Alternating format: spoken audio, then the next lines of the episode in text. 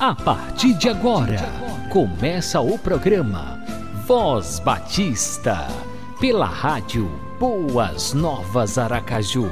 A apresentação: Pastor, Pastor Marinho. Marinho.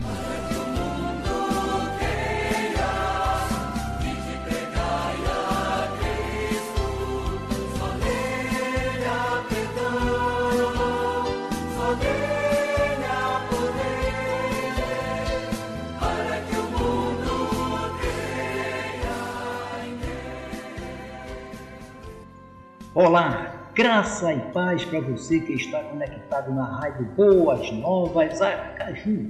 Estamos começando mais um programa Voz Batista e é sempre bom contar com a sua companhia, com o prestígio da sua audiência.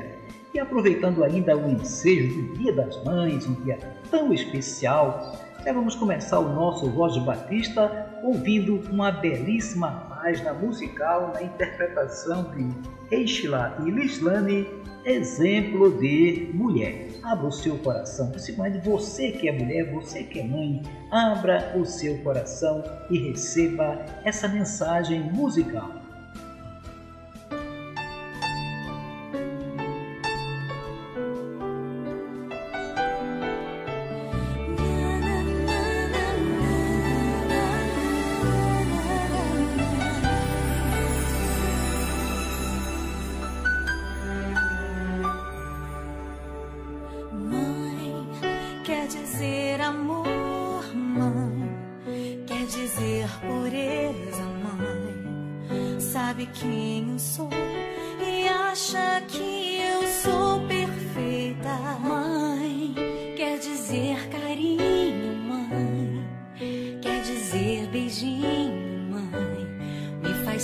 sentir especial.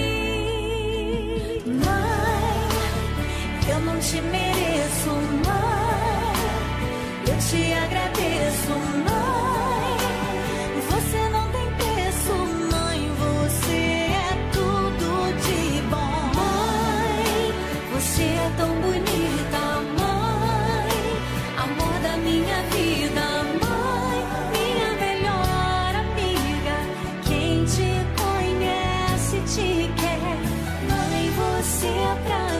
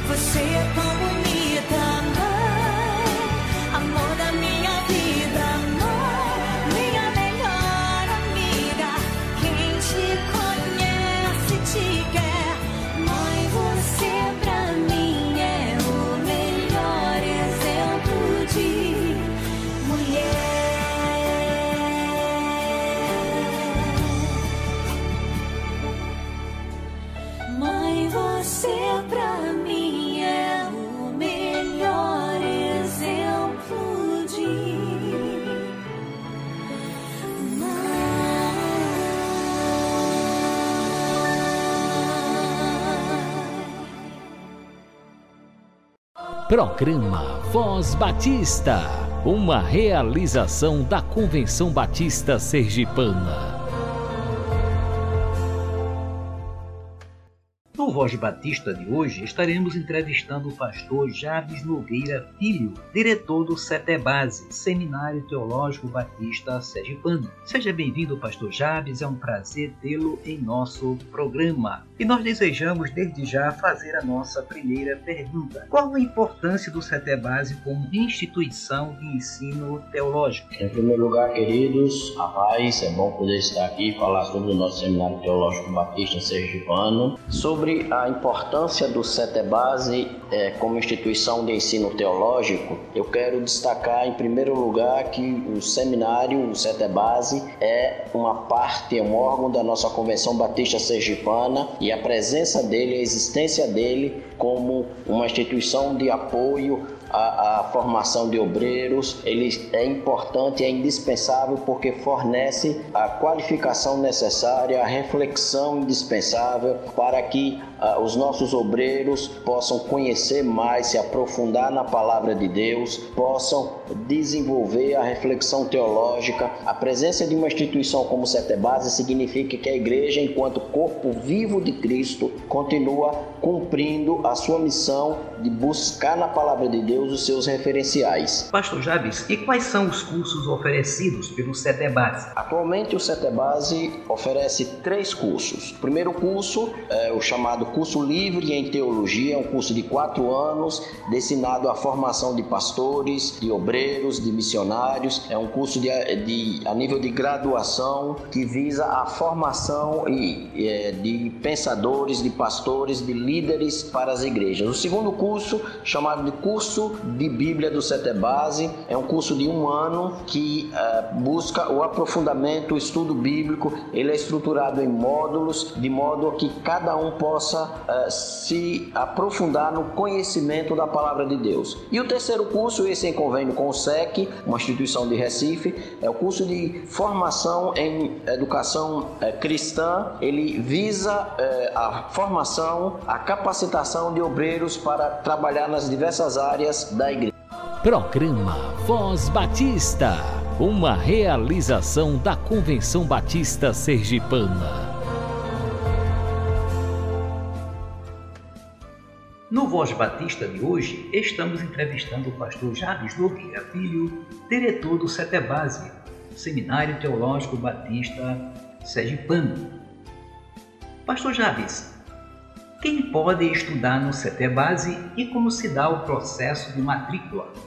Quem pode estudar no CETEBASE? Qualquer crente em Cristo Jesus, membros das nossas igrejas que esteja é, é, vinculado e principalmente quem sinta de Deus o chamado, quem sinta no seu coração a vontade de se aprofundar, de conhecer, de, de ir além no conhecimento da, e da reflexão sobre a palavra de Deus. Todo aquele que tem o seu coração voltado para essa obra tem lugar no Setebá. Muito bem, pastor Jales. Agora vamos fazer uma pergunta assim mais pessoal. Como tem sido a sua experiência como diretor do Setebá? O desafio de ser diretor do CETEBASE nesse tempo uh, de modernidade, de pós-modernidade e, e, agora com o acréscimo desse, dessa pandemia e distanciamento, é continuar mantendo a instituição relevante e atuante, tendo sempre a oferecer a, aos obreiros e aqueles que estão se preparando para o campo uh, um estudo uh, significativo e voltado para o entendimento da realidade, das necessidades do campo e principalmente um conhecimento sério e seguro da palavra de Deus, de onde devemos tirar todas as nossas referências. Agradecemos ao pastor Jabes Nogueira Filho pela entrevista e a você, amigo ouvinte que esteve acompanhando a nossa programação. Até mais. Referências. Maio é o mês do lar, o mês da família, é o mês em que temos uma data muito especial, que é o Dia das Mães. e ainda ensejados no Dia das Mães, ainda agradecendo a Deus pela bênção do Dia das Mães, nós vamos agora abrir o coração para receber uma mensagem muito especial ministrada pelo pastor Hernandes Dias Lopes com o tema Uma Mãe aos Pés do Salvador. Primeira parte. Irmãos queridos, nós vamos abrir a palavra de Deus inicialmente no Evangelho de Jesus Cristo, conforme o relato de Marcos, capítulo 7. Esse texto que vamos ler está registrado tanto em Marcos quanto em Mateus, mas em virtude de detalhes que enriquecem a compreensão, pontuados aqui em Marcos, eu gostaria de ler ambos os textos para uma compreensão melhor do assunto. Então, inicialmente, Marcos capítulo 7, 24 a 30, está escrito: Levantando-se, partiu dali para as terras de Tiro e Sidom. Tendo entrado numa casa, queria que ninguém o soubesse, no entanto, não pôde ocultar-se. Porque uma mulher cuja filhinha estava possessa de espírito imundo, tendo ouvido a respeito dele, veio e prostrou-se-lhe aos pés. Esta mulher era grega, de origem sírio-fenícia, rogava-lhe que expelisse de sua filha o demônio. Mas Jesus lhe disse: Deixa primeiro que se fartem os filhos, porque não é bom tomar o pão dos filhos e lançá-los aos cachorrinhos. Ela, porém, lhe respondeu: Sim, senhor. Mas os cachorrinhos debaixo da mesa comem das migalhas das crianças. Então lhe disse: Por causa desta palavra, podes ir. O demônio já saiu de tua filha. Voltando ela para casa, achou a menina sobre a cama, pois o demônio a deixara. Agora, Mateus, capítulo 15, versos 21 a 28. Partindo Jesus dali, retirou-se para os lados de Tiro e Sidom. E eis que uma mulher cananeia, que viera daquelas regiões, clamava: Senhor, filho de Davi, tem compaixão de mim. Minha filha está horrivelmente endemoniada. Ele, porém, não lhe respondeu palavra. Seus discípulos, aproximando-se, rogavam, rogaram-lhe: Despede-a, pois vem clamando atrás de nós. Mas Jesus respondeu: Não fui enviado, senão as ovelhas perdidas na casa de Israel. Ela, porém, veio e o adorou, dizendo: Senhor, socorre-me. Então ele respondendo disse: não é bom tomar o pão dos filhos e lançá-los aos cachorrinhos. Ela, contudo, replicou: Sim, senhor. Porém, os cachorrinhos comem das migalhas que caem da mesa de seus donos. Então lhe disse Jesus: Ó oh, mulher, grande a tua fé, faça-se contigo como queres. E desde aquele momento, sua filha ficou sã. Amém. Irmãos amados, eu quero é, tributar às mães aqui presentes nossas efusivas e sinceras homenagens pelo seu dia e dizer que se você ainda não é mãe, com a graça de Deus há de ser, e lembrando as palavras de Agostinho de Pona, você deve educar seu filho ou seus filhos 20 anos antes deles nascerem.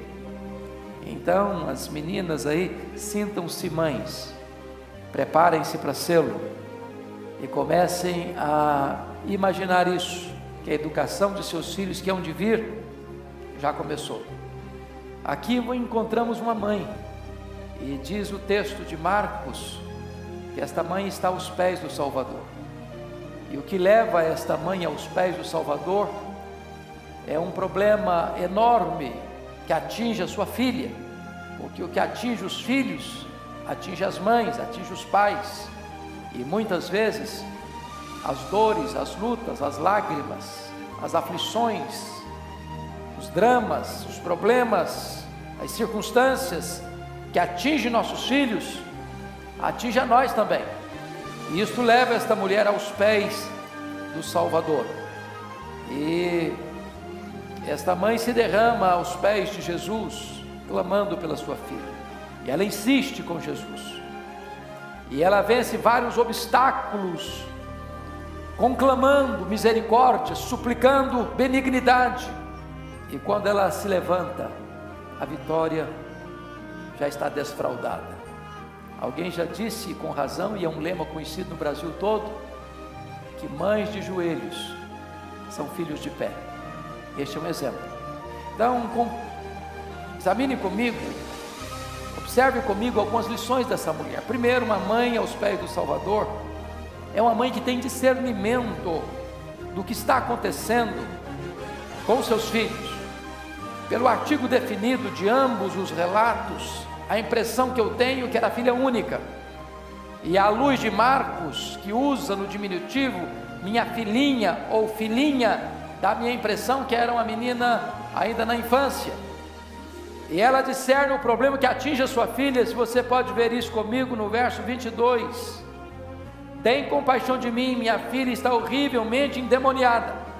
Esta mãe começa a entender que o problema que atinge a sua filha não é um problema conjuntural, não é um problema social, não é um problema econômico, não é carência de coisas do aqui e do agora, não é porque mora num bairro violento, porque mora numa região de risco, não é porque as amizades que estão perto da sua filha são perigosas, ela entende que a sua filha está dominada por um poder maligno, destruidor, que precisa de urgentemente ser tratada, ser liberta, ser restaurada, e ninguém mais pode fazer isso a não ser o próprio Senhor Jesus. Eu quero dizer para você, mãe, você pai, que é fundamental nós termos discernimento de quais são os problemas que atingem os nossos filhos não apenas problemas conjunturais, problemas de ordem política, econômica, social, da sociedade decadente que estamos vivendo, mas há problemas maiores que a educação não resolve, que o dinheiro não resolve, que morar numa casa mais segura não resolve, que ir para um lugar onde você tem segurança, está blindado das vicissitudes da vida não resolve. Nós precisamos discernir isso. O que é que está acontecendo com os nossos filhos? Que poder quer atingi-los, alcançá-los, escravizá-los e dominá-los. Segundo, essa mãe discerne a solução do problema que atinge a sua filha. O próprio verso 22, somos informados que esta mulher cananeia, que viera daquelas regiões de Tiro e Sidom, clamava: Senhor, filho de Davi, tem compaixão de mim. Note que ela não vai às autoridades de Tiricidom, ela não vai a uma autoridade policial de Tiricidom, ela não procura nesse momento nenhum recurso médico, psicológico para sua filha. Ela entende que o que atinge a sua filha é algo espiritual, e ela entende que não há outra saída para resolver o problema da sua filha senão recorrer àquele que ela entende ser o Messias, o filho de Davi. E se você perceber, no verso 25, ela o chama de Senhor. E se você notar, ela se prostra e ela se ajoelha e ela o adora, porque o versículo de 20, número 23 diz: Ele, porém, não lhe respondeu palavra. Os seus discípulos, aproximando-se, rogaram-lhe: Despede-a, pois vem clamando atrás de nós. Você percebe que ela clama, que depois ela vem atrás, clamando, clamando, clamando. Marcos nos diz que ela se prostra aos pés do Senhor. Primeiro ela clama, depois ela vem atrás, depois ela se prostra. Há uma intensidade progressiva na atitude dessa mãe buscar a Jesus. Ela o chama de filho de Davi, depois ela reconhece que esse filho de Davi é Senhor. Ela vai a Jesus. Eu quero encorajar você, mãe, você, pai, que está aqui hoje, a clamar a Jesus em favor da sua casa, em favor da sua família. Sua família precisa muito mais do que de uma casa melhor, de um carro mais novo, de um salário melhor, de mais sucesso nos empreendimentos estudantis, de mais sucesso na carreira profissional. A maior necessidade dos nossos filhos é de Deus. A maior necessidade dos nossos filhos é serem libertos, é é serem perdoados, é serem salvos, e nós não temos outro a quem recorrer a não ser o próprio Senhor Jesus. Mas em segundo lugar, irmãos, essa mãe, uma mãe que está aos pés do Salvador, e ela transforma necessidade em adoração. Veja comigo o verso de número 22. Eis que uma mulher cananeia que viera daquelas regiões clamava: Senhor, filho de Davi, tem compaixão de mim, minha filha está horrivelmente endemoniada. E nós lemos em Marcos, capítulo 7, que ela se prostra e ela adora. Ela está aflita, ela precisa de ajuda. Ela não se conforma em ver sua filha sendo destruída. A sua dor a leva a Jesus. O seu sofrimento pavimenta o caminho dela do seu encontro com Deus. E aquela necessidade que ela tem, embora estrangeira, embora de uma origem pagã, embora vivendo numa cultura politeísta, embora vivendo cercada de sincretismo, ela escuta falar de Jesus, ela sabe o poder de Jesus, ela já ouviu falar de como Jesus cura, como Jesus liberta, como Jesus transforma, como Jesus perdoa, como Jesus traz esperança, e ela vai, e ela vai clamando, e ela vai atrás clamando, e ela insiste em clamar, depois ela se prostra e adora, ela transforma o problema dela numa oportunidade de adoração ao Rei da Glória, ao Libertador, ao Senhor Jesus Cristo. Mas notem comigo ainda, seu clamor foi com um senso de urgência, porque o verso 22 deixa isso claro. Essa mulher cananeia viera das regiões de Tiro e Sidom e ela clamava. Ela não clamou, ela clamava. A ideia do texto na língua original é de que ela clamava e continuava a clamar e tornava a clamar e clamava de novo e vinha clamando. Senhor, filho de Davi, tem compaixão de mim. Isso significa senso de urgência. Senso de urgência. É, é claro que nós jamais poderíamos, numa situação tão grave quanto essa, uma filhinha horrivelmente endemoniada, porque endemoniado tinha um negócio horrível. Mas ela quer traçar um quadro tão grave, tão tétrico, que ela diz: ela está horrivelmente endemoniada.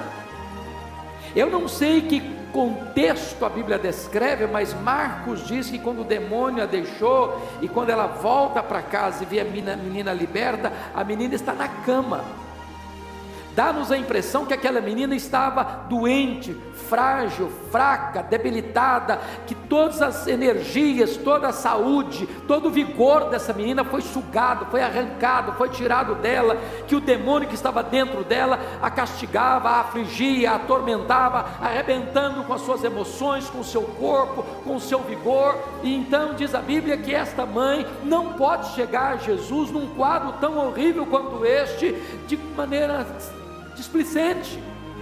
É preciso orar pelos nossos filhos, mas orar com empenho, orar com urgência, orar com senso de urgência na voz, na alma e no coração.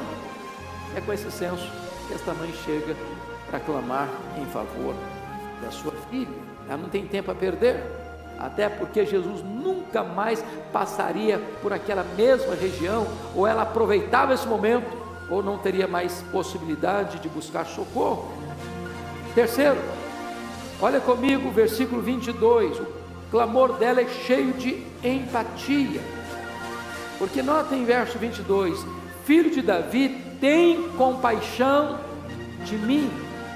Só que ela não está pedindo para ela, ela está pedindo para a filha, para a filha. E aqui eu acho algo tão sublime, porque esta mãe faz do problema da filha o seu problema, da dor da filha a sua dor, do drama da filha o seu drama, da necessidade da sua filha a sua necessidade. Ela não chega para Jesus dizendo: Senhor, tem compaixão da minha filha, tem misericórdia da minha filha. Ela não faz isso. Senhor, tem compaixão de mim. É com esse envolvimento empático é que esta mãe procura Jesus. E eu quero fazer essa pergunta aqui para as mães: você tem colocado a causa dos seus filhos na presença de Deus como a sua própria causa? As dores de seus filhos são as suas dores? As lágrimas de seus filhos são as suas lágrimas. Os dramas que atingem seus filhos pesam também no seu coração. Eu estava ouvindo uma mensagem essa semana de uma mulher ah, que teve 18 filhos. Alguns ah, biógrafos dizem que são 19, eu fico na dúvida se são 18 ou 19 mesmo.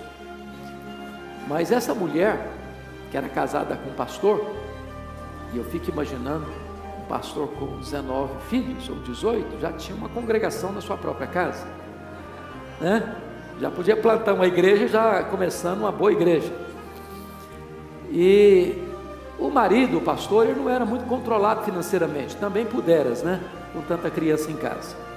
E essa mãe, ela se destaca por um ponto. As coisas aconteciam muito rigorosamente é, dentro da agenda na casa dela. Tarefas, agendas específicas. E nessa agenda desta mãe, uma hora por dia, ela trancava o quarto. E nenhum filho tinha liberdade de bater a porta naquele momento. Todos eles sabiam que ela estava de joelhos orando por eles. Mas também essa mãe tirava um dia, uma hora, melhor dizendo, em cada semana, para orar especificamente por cada um desses filhos. Um dia, essa casa onde moravam com tanta criança pegou fogo. E um dos filhos acorda e vê a casa começando a incendiar, dá o alarme, e eles conseguem sair. E quando saem, tanta criança, descobriram que um ficou para trás. Eu não sei, vocês que têm mães, se vocês têm vários filhos, já percebeu quando a mãe quer chamar um filho, ela chama todos os outros nomes, você é o último? Porque não dá para lembrar. Quando saíram, lembraram que um ficou para trás. Só que não conseguiu, a casa estava muito incendiada, um desespero enorme. E aí se aproxima alguém para ajudar e consegue subir no ombro do pai daquela criança que estava lá no meio das chamas e conseguem com muito esforço arrebatar a criança. Quando arrebata a criança, aquela mãe diz: Este é o tição tirado do fogo uma linguagem bíblica, lá de Zacarias. E esse menino que foi um tição tirado do fogo era exatamente João Wesley. Essa mãe era Susana Wesley. O homem que criou o metodismo, o homem que promove pela graça de Deus, é instrumento nas mãos de Deus para o grande avivamento da Inglaterra, o homem que influencia a formação a, da Nova Inglaterra, Estados Unidos. E esta mãe deu ao mundo esse homem, John Wesley, seu irmão Carlos Wesley, que foi um dos maiores compositores, chegou a compor cerca de 8 mil hinos. Uma mãe aos pés do Salvador. Essa mensagem continua no próximo programa. Abaixo de Deus não há amor que se compare ao amor de mãe. E amor de mãe é justamente a mensagem musical que você vai ouvir agora na interpretação de Regis Danese, Amor de Mãe.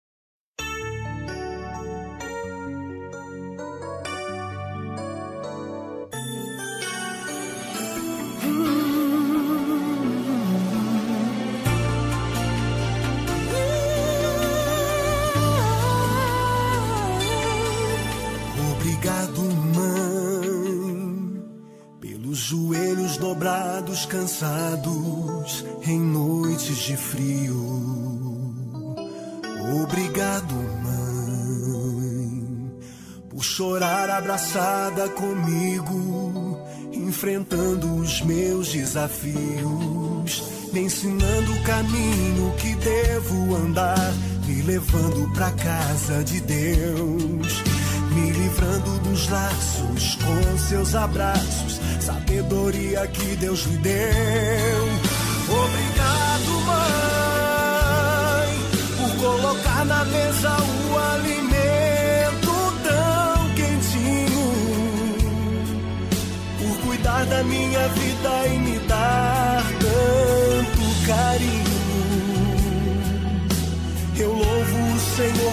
tua vida, mulher de Deus.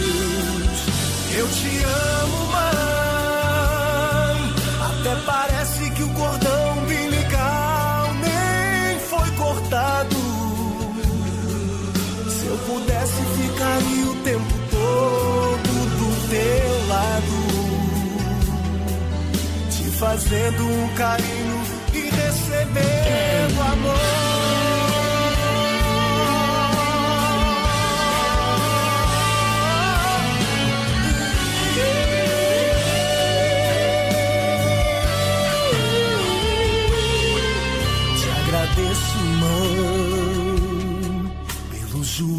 dobrados, cansados em noites de frio.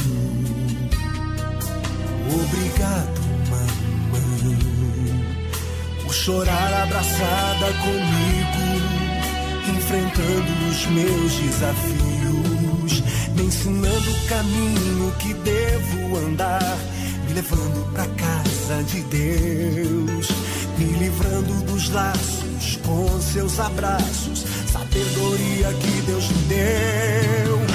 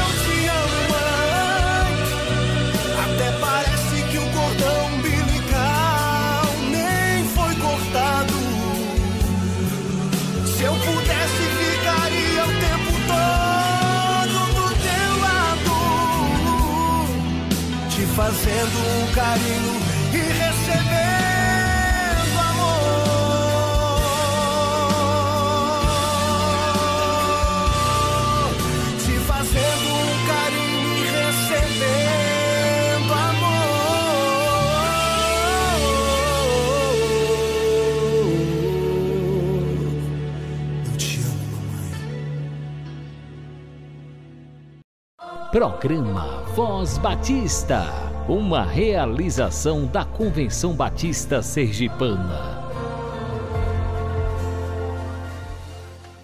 Muito bem, por hoje é só, mas amanhã tem mais.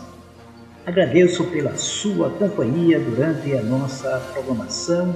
Que o nosso bom Deus continue abençoando a sua vida e a sua família. E agora vamos orar? Obrigado, Senhor, por mais um programa Voz Batista. Obrigado por cada amigo ouvinte que esteve conectado na Rádio Boas Novas Aracaju, acompanhando a programação do Voz Batista. Pessoa, cada uma dessas vidas, sustentando, fortalecendo, guardando e protegendo de todo mal e das astutas ciladas do maligno. E também, Pai, protegendo a todos desse coronavírus. Ó oh Deus, clamamos ao Senhor, pedimos-te que faças cessar este mal, Senhor para a honra e para a glória do teu santo nome. Levanta aqueles que estão caídos, levanta, Senhor, aqueles que estão hospitalizados, aqueles que estão doentes em casa, ó Deus, faça cessar este mal, Senhor. Cremos no teu poder, cremos na tua providência e oramos no nome de Jesus. Amém e amém. Você acabou de ouvir o programa Voz Batista